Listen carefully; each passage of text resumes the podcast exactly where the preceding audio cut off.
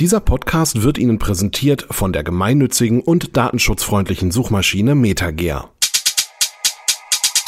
Kurz informiert mit Isabel Grünewald und das sind die Schlagzeilen.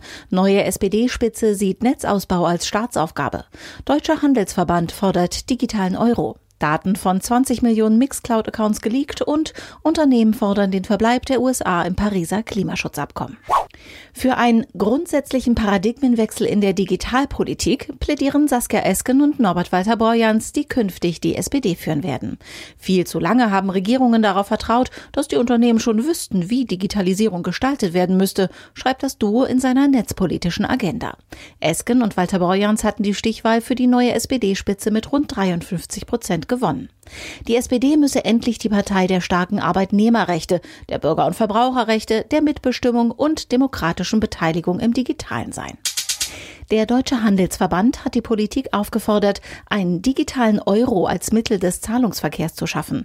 Der solle eine Alternative sein zu den großen Kreditkartennetzwerken und Tech-Konzernen wie etwa Facebook mit dem geplanten Digitalgeld Libra. Vor dem Treffen der EU-Finanzminister am 5. Dezember machte sich der Verband auch per Brief an Bundesfinanzminister Olaf Scholz dafür stark. Zentralbankgeld für Endverbraucher gibt es hierzulande bislang nur als Bargeld, aber nicht in digitaler Form.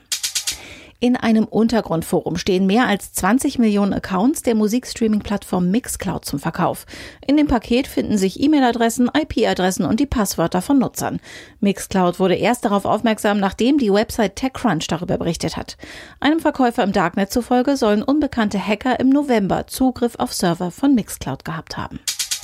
Unternehmen aus den USA haben anlässlich der heute startenden UN-Klimakonferenz betont, dass sie den Verbleib der Vereinigten Staaten im Pariser Abkommen fordern. Zu den Unterzeichnern gehören unter anderem die CEOs großer Tech-Konzerne wie Google, Apple, Tesla, IBM und Microsoft.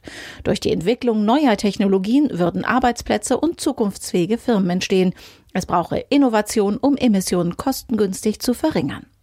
Diese und alle weiteren aktuellen Nachrichten finden Sie ausführlich auf heise.de.